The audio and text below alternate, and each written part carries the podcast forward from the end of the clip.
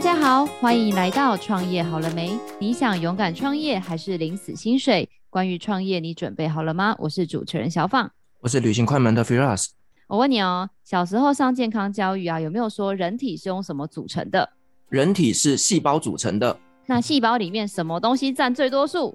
水。哎，你不错哦。那个老师不会说我没有教过 Firas。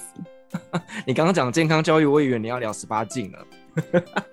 哦，oh, 所以我的节目要跟旅行快门一样开启这个路线的吗？我觉得搞不好会爆红哦。真的假的？好哦，我考虑一下，看下次要请什么来宾。但我觉得今天来宾如果讲这个，他应该会打我。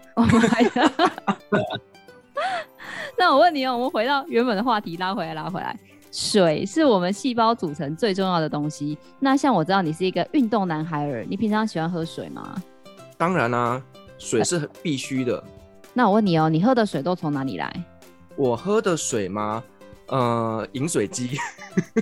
所以你一个单身男人，你有装饮水机哦？我自己是有用某知名品牌的滤水壶。哦，哎，我们今天会聊到某知名品牌，你会不会听完心碎？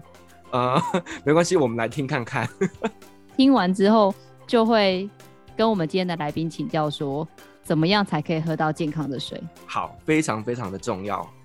好的，那我们就看看我们今天邀请到的是我们生命的泉源。你想要喝好水，就不能够放过今天的这一位来宾。我们来欢迎我们魔镜材料股份有限公司的创办人张旭贤 Green，欢迎 Green。嗨，大家好。Green，听说你是我们生命的泉源，要喝好水就要找你。到底你在做什么？你在卖滤水器吗？可以，也可以这么说。但我们其实是我们公司魔镜材料是在做。滤水器的核心的材料听起来很厉害耶，可不可以详细的为我们解说一下？大家可能听那个广播的时候，他们的膜是那个薄膜的膜，镜是那个净水的净，那就请 Green 帮我们介绍一下膜镜材料的这个材料到底是什么东西啊？应该这样说，其实我相信各位听众啊，或者是小访，应该大家都有在。家里的厨房下面应该可能有自来水进来的时候会装一些过滤系统，那那些过滤系统里面呢，就可能有活性炭啊，然后有一些类似像不织布的东西，然后里面有一层可以让这些自来水经过过滤之后可以直接生饮的所谓的薄膜材料。那我们公司就是做这个薄膜材料的这一层薄薄的薄膜这样子。那这个薄薄的薄膜有什么特色？它其实就像 A4 纸张一样的厚度。大概就是一百微米左右的厚度，那里面充满了两三百纳米的孔洞，那这些孔洞呢，其实都比细菌来的小很多，那它就可以阻挡住细菌，然后让水就可以直接喝，让我们就不不容易拉肚子啊，不会生病这样子。那 Green，你的东西是刚刚讲的嘛？就是像我自己家，就如你所说，它就是水下来之后，然后借三道那个滤水，就有的就像你说的是活性炭啊，有的是什么？阿里不达鬼，不好意思，我不太清楚它的 专有名词。那这个东西，像对你来说，你是直接卖给像我这样子有需求的消费者吗？还是你们公司是做，比如说卖给这些我跟他们买的这些厂牌的大厂？好，那这里其实就可以介绍一下我们公司的来源。我们公司其实是做材料，那我们其实不太会自己碰到像小访啊，或者是 Flores 这样子的消费者。对，那我们其实是给终端的使用厂商，就呃 B to B 的厂商。那其实台湾的水处理产业链，我们把它分成上中下游的话，那下游其实就是像喝中牌饮水机，或者是大家厨房下面的很多像安利这些品牌的系统的厂商。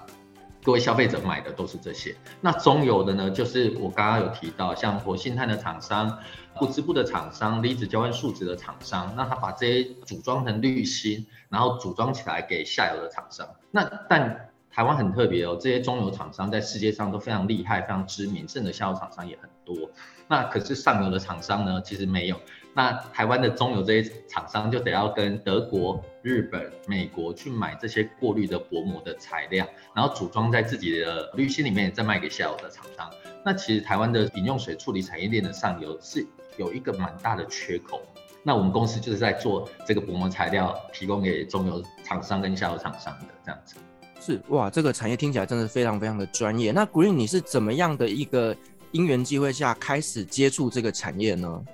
其实应该是从我大学开始，我大学的研究就是做薄膜的材料，然后后来到了研究所硕士班，然后博士班，一直到了现在，将近二十年，二十年以上了，都在做这个薄膜材料的研究。那因为我们呃，我们就我就是做这个材料的，然后这二十年来都在做这样子孔洞的研发，然后用在不同领域上面。那在大概三年多前，然后我跟学弟妹就是一起创立的魔镜材料这家公司。我们团队全部都是理工的宅男，然后都是做这个硕士班、博士班都是在做这方面孔洞或者是过滤的研究的。哇，所以说。听起来真的超专业的，那可是你知道吗？像我认识很多专业的人，他们其实不太会想要出来开公司。大家因为你知道很多像那种竹科啊，里面就有很多很厉害的工程师，然后薪水就很高，然后他们就会找像联发科或者台积电，然后去上班。那桂林怎么当初这么有勇气，或是想不开，跑来开公司啊？小宝说对了，其实就是好像真的有点想不开。如果我必须老实说啦，就是。经历了这三年多的创业的旅程啊，如果再叫我重来一次，其实我应该不会轻易的做这件事，然后其实也非常的可能现在回想起来会害怕。那因为我们当初就如同我刚刚介绍，就是我刚刚提到说，我们团队大概硕博士论文都是做这个。那刚刚我也有提到说，台湾的水处理产业链上游材料是一个缺口。很可以想象的，我们这一群人出来就失业了，就没有地方可以工作，所以我们就想说，好了，那我们就来自己创业来做这件事情。然后再来就是非常感谢我的博士班老师，还有就是我到台大做博士后研究的老师。他们其实是我们团队，或者是甚至是我人生的非常重要的贵人。他们在做研究的时候，大家都以为那这些教授在学校里面是象牙塔里面在做研究，可是其实他们做研究的初衷都是为了做好更好的产品给消费者来体验。那这两个老师对我有很深的影响，就是他们觉得，哎，我传承了他们的技术，我传承了他们的一些学识上的东西，但。如何接到我手上？我该做一个什么样的让消费者或者是让这个世界更美好的方向的话，他就建议我说，那干脆出来创业。所以两个老师都希望说，把我们手上的技术，然后借由创业或者是这家公司，然后服务更多世界上，例如水资源比较匮乏或者是水资源材料比较有需求的国家，甚至呃消费者使用这样子。哎、我觉得超厉害的。可是 Firas，你不觉得吗？我觉得台湾很多高科技的人才，就是像 Green 这样子，毕业即失业，好像有点辛苦哎。就是我真的很佩服 Green，他那时候跟我说，哦，为了避免自己毕业即失业，所以跑来创业。听起来就有点非常的有勇气。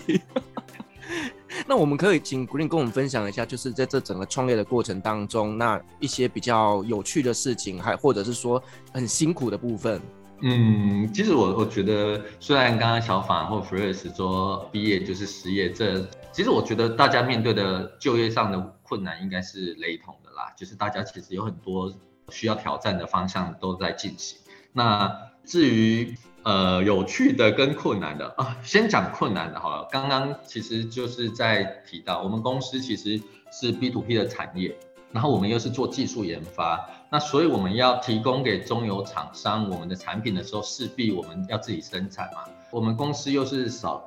少数在 新创圈里面的独有的，我们自己拥有工厂，我们自己拥有产线，然后我们自己拥有设备，所以。当初一出来的时候，有面临很多困难，就是像呃，我们如何建一个产线，我们要找厂商做这个机台的研究开发，或者是这个品管要怎么设计，然后品质保证要怎么做。其实我们公司不单单就是营运面的困难而已，我们还有工厂，还有生产、品管、品保等等，我们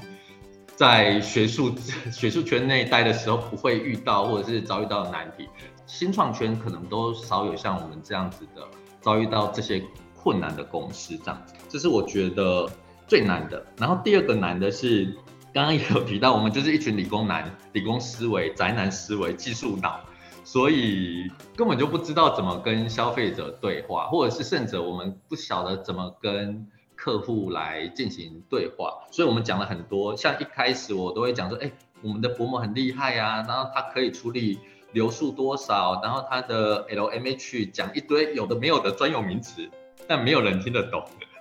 然后直到了现在才稍微理解说，哦，那我们要怎么让这些使用者知道说，我们的孔洞跟细菌的大小，我们可能会更借由这样子的沟通模式，让呃消费者或者甚至使用者知道我们的特色优势。这是呃我们这三年跌跌撞撞学到最多，也觉得最困难，因为我们的理工思维跟人文思维真的差太远，到现在我都还在学习。然后有趣的，虽然。现在回想起来很有趣，但其实那也是我们公司遭遇到的一个困难，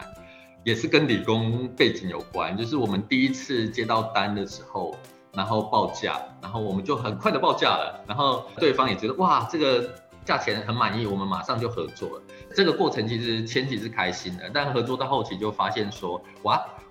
我们不会算钱，我们只算了材料的成本。现在想起来就会觉得很好笑，但其实。营运成本，然后人工成本，那一些什么成本，通通忽略，没有算进去。所以其实我们那一次就赔了不少，但现在回想起来是有趣的，啊，就是一样都是理工男的思维这样子。比如说我刚刚听的那个 Green 刚最后说那段我很有感呢。Green，你知道吗？我们这位百万大网红的 Firas 先生，你知道他第一次跟我说人家要找他合作报价，他报了一个价钱，然后我就说哈，Firas 以后我可以广告都给你做吗？对了，我觉得都是在学习，因为其实创业这件事情，我们只懂我们自己的专业，可是你说其他的东西都还是要一边走一边学。所以你刚刚讲那一段，我自己也很有感觉。他跟我报了一个说，哦，我的时薪就只要多少？我说说哈，有人用时薪在报网红的价格吗？对，就是现在想起来，可能眼角都还会泛点泪，但是是笑的。那 Green，我记得啊，就是曾经有一次你跟我提到过说，说其实你们在跟消费者沟通上，除了这些专有的名词，像你刚刚讲的那个细菌大小，我觉得哦，就身为一个。平凡人就是这个我听得懂，但确实很多专有名词我听不懂。那我记得有一次你在跟我分享的过程中，你也提到，其实新创的公司要树立品牌，或者是让大家相信品质这件事是很不容易的。那你们在这个过程中，你们一路走来是怎么走到现在这样的一算是已经突破了一个困境的状况？能不能跟我们分享一下？嗯，其实我觉得这个问题好难。我们其实到现在都还在努力。那我们。我们现在的做法其实就是所谓的品牌策略里面有一个叫做要素品牌，就是专门是处理有点是 B to B，像我们类似这样子上游材料公司的，会比较用这一种方法来进行品牌的呃对话。那什么叫做要素品牌？其实各位生活中一定有听过像 Gore-Tex 这样子的材料。它其实它可能会用在很多运动知名品牌，可能 maybe Nike 或者 maybe 爱迪达这些品牌的外套上面，它都会在说它是用 Gore-Tex 这样材料做成的衣服。那这就是所谓的要素品牌中的一个非常具有代表性。那像台湾其实也有很多这样子要素品牌的踪迹，像华硕的电脑，然后宏基的电脑，它都会有所谓的 Intel Inside 的那一个晶片。那那个 Intel 也是所谓的要素品牌。我们公司其实很特别哦，就是一开始我们真的不懂行销，我们傻傻创业的时候，我们就想说，哎，自己建了工厂之后，最建了产线，我们就自己要做一个，我们的第一个产品其实是一个运动水壶，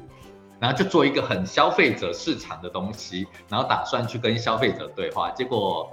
大家根本就不会想要知道，不会理你啦，因为他你这个品呃品牌太小了，或者是跟饮用水有关，大家会害怕，甚至根本就不知道你的状况。然后我们那时候就傻傻想说，自己做完，然后自己做产品，然后自己去跟消费者对话，甚至上募资平台或者是电商平台贩卖，结果一连串都受到打击，最后当然就失败。因为这个过程中就渐渐认识到了一些新创圈的人。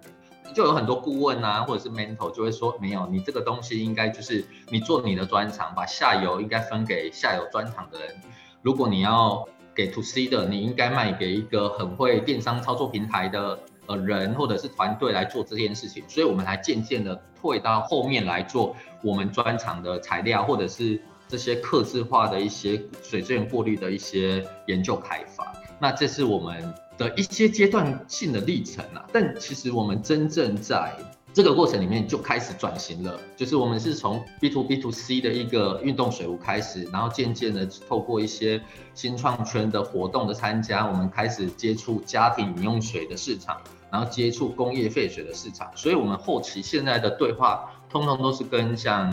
科技大厂啊，或者是饮用水大厂在沟通对话，然后我们提供他我们的材料，然后让他去贩卖这样子终端的产品，然后就渐渐的走到了今天这样子。徐老师我真的觉得就是一个专业的人，就是像比如说，好，我觉得我可能没有在像 Green 这么专业，可是像爱女孩这件事，像你也访问过赵文，所以其实我觉得很多这种一般人听不懂的东西，有的时候你就要花更多的心力去沟通，它不一定有好的效果。我觉得其实专业人士要把他的知识变成讲给人听这件事情很不容易。就像我常常说，讲人话，就是像我们在旅游圈里面，我们也会去聊一些我们的专业术语。可是讲专业术语，其实像一般听众绝对听不懂，所以我们也都要去提醒自己，不要讲太多的术语，不然讲到最后，其实人家会失去对你想要了解的兴趣。没有，所以我我就想要接着说，呃，我就讲一段人话，就是刚刚有提到那个某知名品牌的水壶，好了，然后我刚刚也有提到运动水壶，那我不晓得您刚刚有说你会到外面去运动，你会带着那个水壶到外面装水来喝吗？呃，我大部分是在健身房里面装水啦。OK OK，我们有看到很多人都会把那个水壶，就台湾啦，拿到。山上，然后装山泉水，然后过滤来喝。那其实对我们来讲，我们就觉得哇，这个品牌真的做得很厉害，就是可以让大家觉得很相信它，然后水过了就可以饮用这样子。可是其实像这个品牌里面装的，就是刚刚有提到，它是装活性炭，或者是装离子交换树脂，然后这些东西可以让水啊里面的离子成分改变，然后让你的嘴巴感觉喝起来甜甜的。那它其实让水就是变甜变好喝，然后大家就觉得很棒很干净。可是其实它没有，里面没有任何可以把细菌过滤掉或除掉的一个机构，所以其实它没有办法让水变安全的。可是就大家会觉得它可以，就会拿这个来喝水啊。但可是其实我们的材料刚刚有提到，就是孔洞只有两百纳米的孔洞大小，世界上已知的细菌都是五百纳米的大小，所以它其实是可以轻松的把细菌截留在外面，然后我们就可以喝到。安全的水，所以我们到了今天两年多了，我们终于才知道怎么讲人话，就是我们的产品是让水变安全，然后那个知名品牌是让水变甜变好喝。哇，对，大概是这样子。你刚刚这样讲之后，我突然觉得有一股很大的恐惧，因为我以前去印度或者去中东旅行的时候，我都是带着这个 某国际知名品牌的滤水器去那边喝水。那真的就像你讲的，喝起来是。水是变甜的，可是好像你这样讲完之后，我就觉得当时我喝的水到底有没有问题？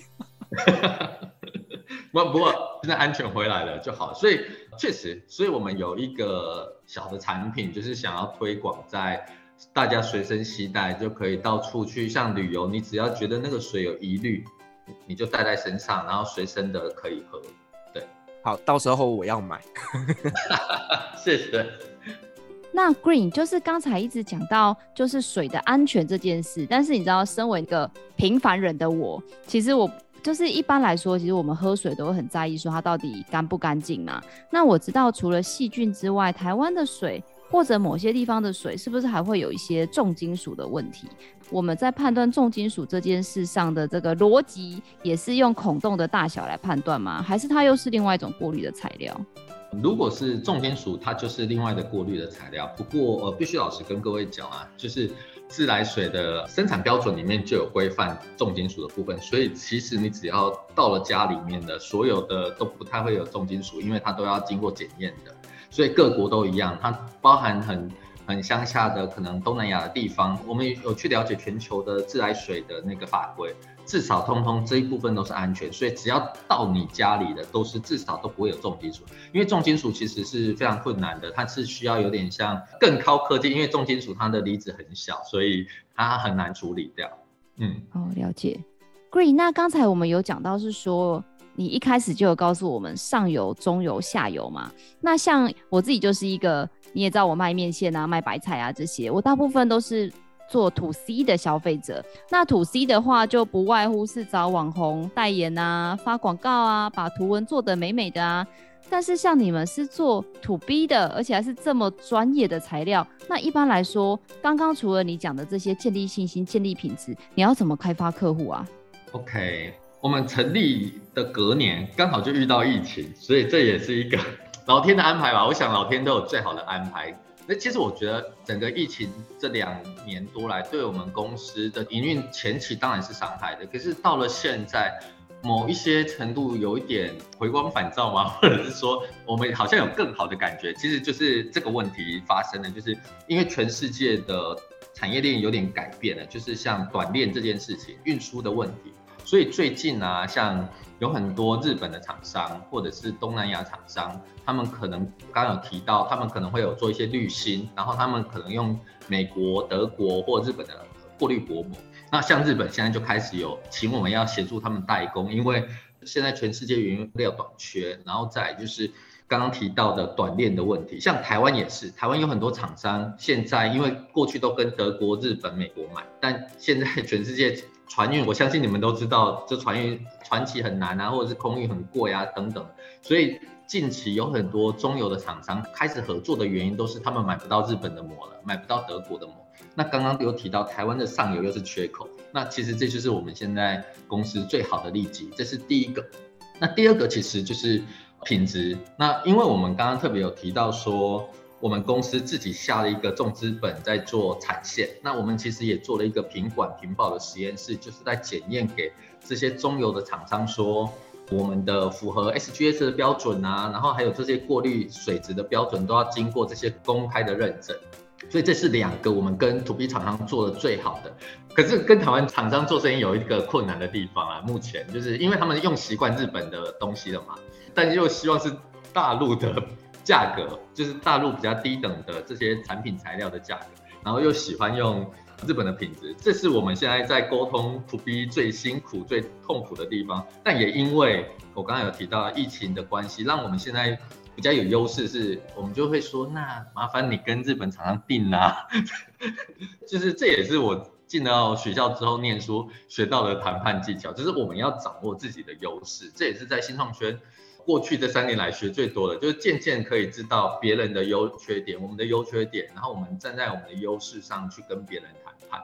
包含我们近期跟我刚刚有提到的运动水壶，是我们一一开始的想做的产品。那我们近期跟国际的知名的运动品牌做合作，这也是我们谈判了很久。虽然我们在价格，因为那个品牌确实比较是低价格导向的运动品牌，但是全世界知名的，但我们就跟他换到，因为我们的产品其实是中高价位的啦，就是但他们可以接受我们用中价位进去跟他们合作，但他们愿意把我们魔镜材料的这个品牌跟他们品牌同时。一起做行销，这是我觉得我这三年创业以来最开心，然后也是我觉得最甜美的果实是这一个。好，那 Green 刚刚其实，在前面的时候，你有提到，就是你们是自己拥有工厂，可是据我所了解，就是自己盖工厂这件事情是非常恐怖的。我们可不可以聊一下，就是这后面的故事呢？我们当初想的，真的觉得很简单，就好像租一个厂房。然后去买设备，然后放下去，然后我们就可以生产，然后开始贩售。然后现在回想起来，其实都是假的。但我们厂房确实目前是用租的，没错。但我们找设备厂商建设备，大概就花了半年一年。然后他做好设备又花半年一年。然后我们把产线去做校正，然后开始生产，然后到可以运作。我们现在其实一上机可以全年几乎无休的二十四小时这样生产。这个过程其实我们真的跌跌撞撞花了三年。这个过程，那除了这个以外，刚刚一开始也有提到品管品保也是我们不熟，所以我们也开始建 ISO 啊，建一些工厂的认证啊等等。然后接下来就是这些都建置在一件事情上面，资金。所以我们在这三年来做了大概两次增资。第一次其实我们就以为可能我们。团队筹个三五百万，然后把这件事做好，然后哎上募资平台，那我们就可能可以赚钱了，就没有。大概一年后，我们就发现得要再筹钱，所以我就跟创办人们，就是我们团队，在大家包含我，我也把自己房子拿出来抵押了两千万进来，就靠这两千万走到现在，然后直到了最近近期，今年我们去了一趟美国 CS 展览回来。然后跟投资者沟通之后，我们今年现在已经有更进一步的投资者进来。其实投资者进来帮我们就的就是要处理接下来我们要跟国际的品牌合作，所以我们也会有第二条产线、第三条产线，还有我们的人员的扩建，还有我们的品管品保的这些文件啊、文案的设施的建构吗，或者是 NSF 这些认证的建构，所以这些都需要。很多的 maintain 的费用，或者是建置的费用，所以目前我们确实已经有找到合适的投资者投资我们这样子。Firas，你有做节目做到把房子拿去抵押吗？我这压力太大了，我还没有到那种程度。我真的觉得 Green 超勇敢的，他刚刚你知道他讲说哦，先五百万已经是赌身家，然后后来还把房子拿去抵押，哎，然后他又跟我说他现在又要开第二、第三条产线，我真的觉得说哇塞，这是超有决心、超有毅力、超有梦想才有办法做到的，了不起，真的很了不起。但因为头都洗下去的很难，刚刚两位问到这个问题，我我现在也觉得很啊。怎么熬过的，我自己都不知道。但因为现在投食下去也很难，而且再就是，我一直觉得做水资源或做材料是非常需要热情的。所以我我在这个领域，就是我很有热情的。经过了这二十年，其实我都还永远记得我人生做第一个这一张过滤薄膜从我手手中生产出来的时候的样子，到现在都经过了二十几年，我都还记得。以外。我也希望我们的做出来的材料可以给消费者得到更安全的饮用水，包含未来可能有，例如东南亚或者非洲的这些国家可以使用到我们公司的材料，都是我的梦想跟支撑我热情走下去的动力吧，应该是这样说。我真的觉得 Green 很棒哎，因为像我们刚当同学的时候，我第一次跟他讲到爱女孩，就是你知道吗？他是少数一开始就跟我 feedback 说，哦，即使在非洲，我们的技术可以让一部分的人生活过得更好，他都愿意。你知道我多感动吗？你知道乌干达有多远吗？但他就跟我说 没关系，他愿意。我真的觉得这真的是一个对世界，还有对他的这个专业还有技术的一个热情，还有对这个世界的关怀，我真的觉得是很棒的。Green，刚刚你有讲到投资这件事啊，但是其实我很多的朋友，像我自己也是创业家嘛，然后像我很多的长辈啊，每次谈到增资、投资、天使投资人或 A 轮、B 轮，他们大家就会有给我超级多的那个叫恐惧症，他们就会说哦，什么投资人就有什么否决权啊，让你的技术没有办法好好走啊，或者是哦，你这个技术股如果人家到时候资本主义把你吃掉啊。但是像您刚刚听到的，就是你在美国回来之后，已经有开始正式进入这种比较市场化的招募资金。那你身为一个专业技术团队，你是怎么样看待这件事情的？哇，这个问题我真的觉得好棒哦！这三年来，我一开始前一两年的心态跟小访刚刚提到的一样，就是都会有这些比较负面的迷失。我先谈一个，我认为技术公司要活下去最重要的一个点，就是就是需要一个个人的，在这个创业圈的个人的导师或 mentor。就是我我其实有找一个 mentor 来教我怎么当 CEO。因为我觉得我更像 CTO 而已，就是技术长而不是执行长。然后他在这个过程中就不断的给我一些建议啊，或方向，或者是指导我该怎么前进成为 CEO。那他在这个过程里面介绍了一本书，叫做《台湾创投攻略》这一本书，提供给我参考。然后我看完里面，其实有里面有几点我想要在这里也可以跟大家分享，就是里面有提到一点，就是其实据统计啊，其实只有千分之六。的公司有机会被投资，那台湾大概书里面有写到，台湾就是一年一个创投，大概会看五百家的公司新创，但能真的被投只有三到四家，所以那个 mentor 就说，其实你要想象的说，你现在被投资，你已经很厉害，你是前分之六，你要。有勇气的继续走下去，我应你应该更有信心一点，这是他给我的鼓励啦。然后另外再来就是台湾的投资圈其实非常特别哦，就是因为台湾从以前到现在都是比较是技术类别的、科技类别的公司，甚至传产的公司。台湾在创投这一块的思维都会比较是在像这些高科技的里面。那现在新创圈比较是 ITO 啊，或者是一些软体产业，这是比较新的，所以投资者 VC 会比较跟现在的产业会比较有点。呃，落差的原因是这个，所以才会造成很多新创圈的迷失。可是其实我的 mentor 讲一句话，他说，估值可能会低于你，或者是可能会跟你这个新创团队的预期有所不一样。但他就问我 Green，你觉得公司倒掉或公司垮掉，真的有比较好吗？对，所以我觉得他这句话让我重新思维了这件事情。然后再来就是，我觉得台湾投资攻略这本书，它其实也有解决很多像刚刚小访提到这些新创团队的迷思。其实不是呃 VC 或者是投资者不是大家想象的那样子，真的是很豺狼虎豹。可能当然有，但其实我觉得互相，我觉得这就是两个好像男女朋友要谈恋爱要结婚，其实你只要先把条件谈好，或者是你们的各自的需求或者状况理解清楚，我觉得比。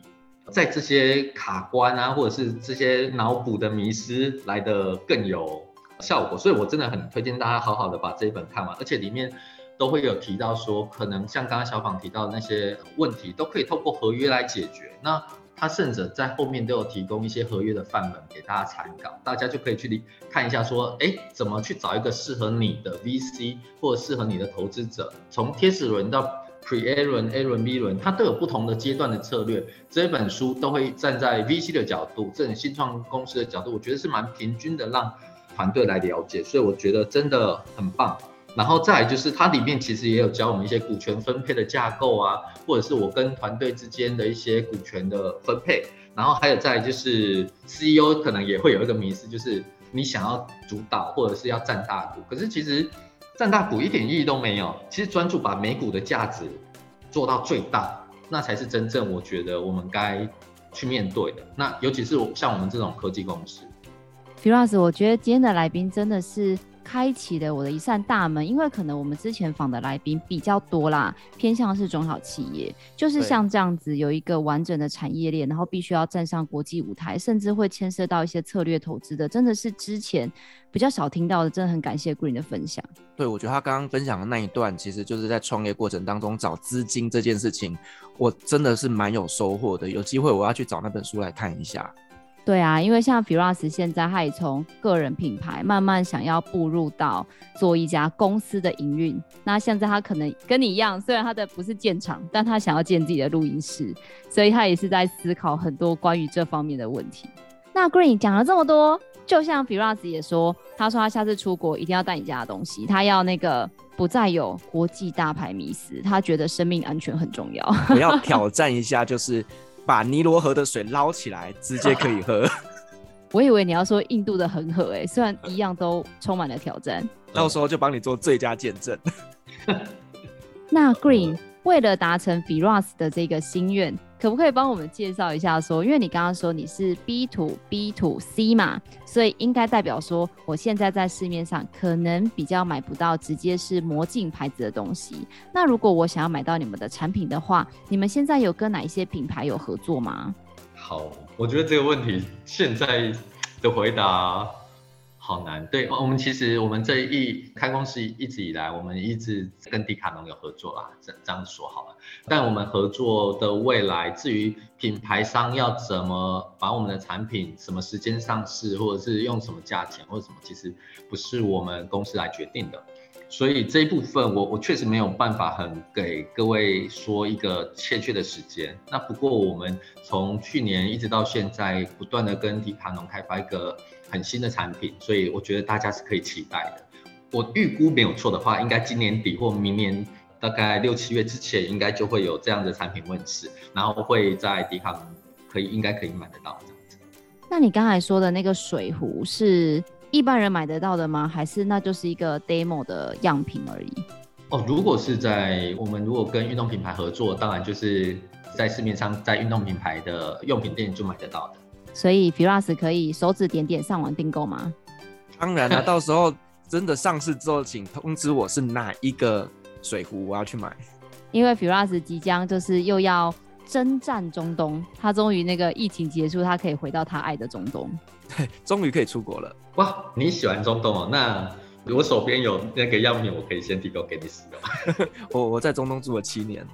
OK，其实中东也是一个我们公司想要蛮想要去开发的国家，因为我其实在这里可以分享一下，就是水资源技术比较厉害的国家，除了刚刚有提到美国、日本、德国这三个是做薄膜的厂商比较有名以外，那小国家里面水资源产业链非常厉害的就是以色列、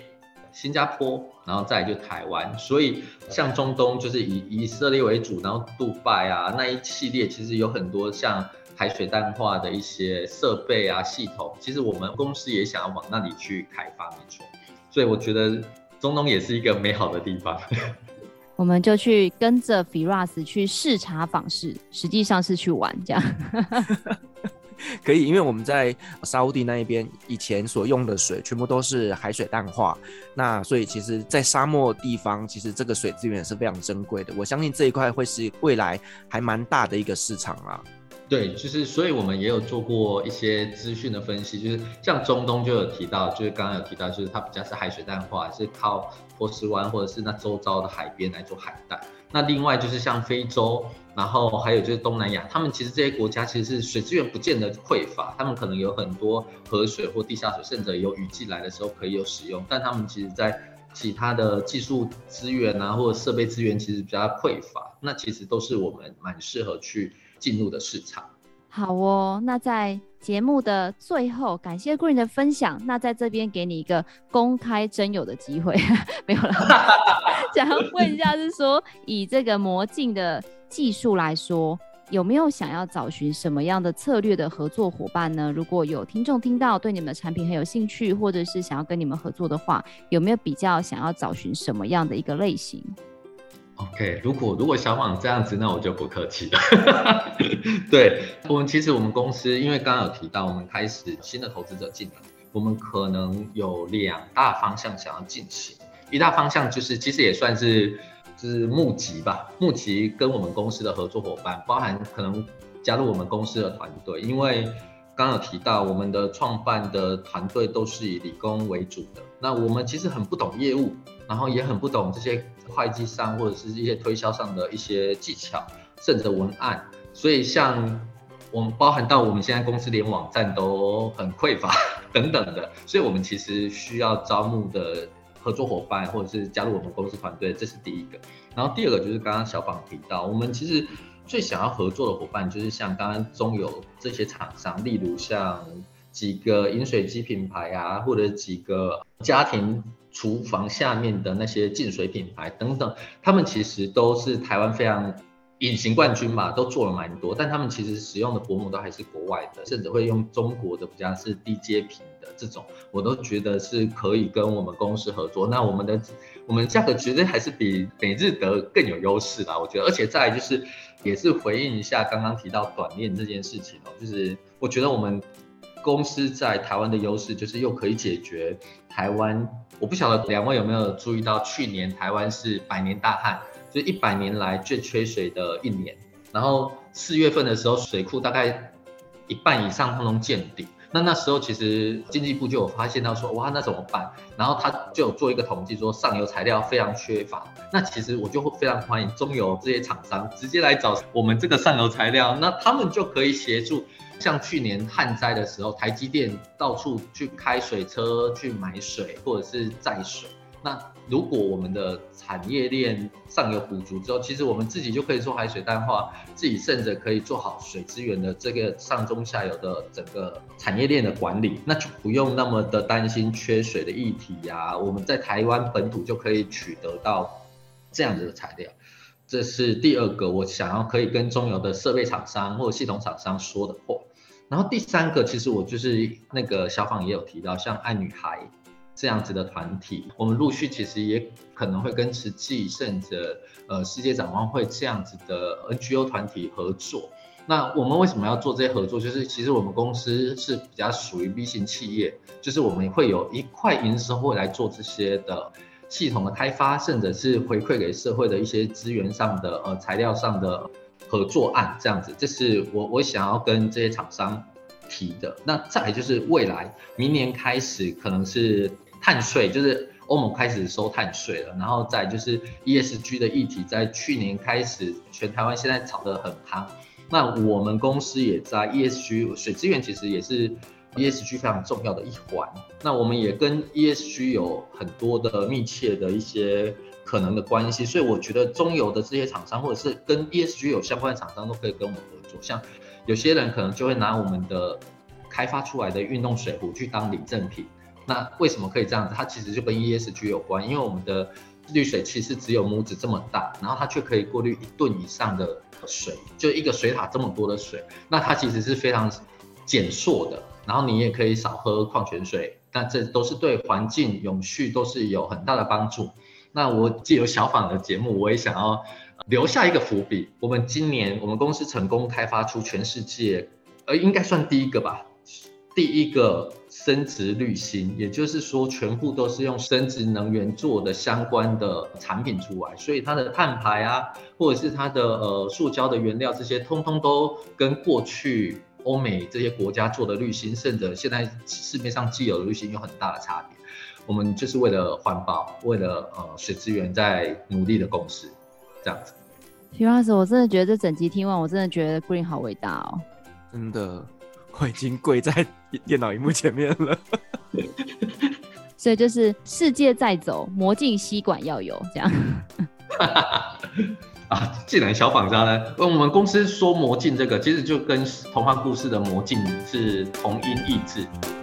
那我们当初会选这个是，其实就是童话故事嘛。我们希望让听童话故事的小朋友都像童话一样，可以永远过得幸福快乐的日子。所以，我们魔镜就是为了让这些水资源更好，就是跟这这些小朋友或这些使用水资源的人，我们一个都不想落下，就是让他们都有安全的饮水。这是我们魔镜的由来，就是这两个字的由来，跟童话故事是真的是有关系的。哇，Firas，我觉得这一集很棒哎，我真的觉得，你知道吗？在我们平常都是铜臭味很重的这个商业社会，当然魔镜也是需要资金能够生存下去，但我觉得他们比一般的企业可能又更多了一份社会的一个责任。我真的觉得这是一个企业家非常好的一个风骨，非常的值得推广跟鼓励。好哦，今天非常感谢 Green 跟我们分享了很多魔镜材料。他这二十年来，天哪，二十年呢！我如果二十年前结婚，我小孩现在都快毕业，我都可以快退休了。然后我现在，我会扯太远。那就是非常感谢 Green。他这一路走来啊，刚刚跟我们分享了很多，不管是他的专业技术，或者是关于这个供应链的一个分享。更重要的是啊，这次听众如果有很多正在为资金烦恼或者为了股权烦恼的老板，我都觉得大家非常值得来听听这一集，还有看看 Green 推荐的那一本书。那希望能够带给大家有很多不一样的想法。当然，如果你是刚刚 Green 征求的那三种人，我们也会把 Green 的联络资讯还有官方的网站放在下方的一个资讯栏都非常欢迎大家可以跟 Green 取得一个联络，然后来表达你合作的意愿。我觉得 Green 一定都会非常的开心，而且非常的一个欢迎。如果你喜欢我们的节目，也别忘了给我们五星好评加分享哦。创业好了没？我们下次见喽，拜拜，拜拜，拜拜，谢谢。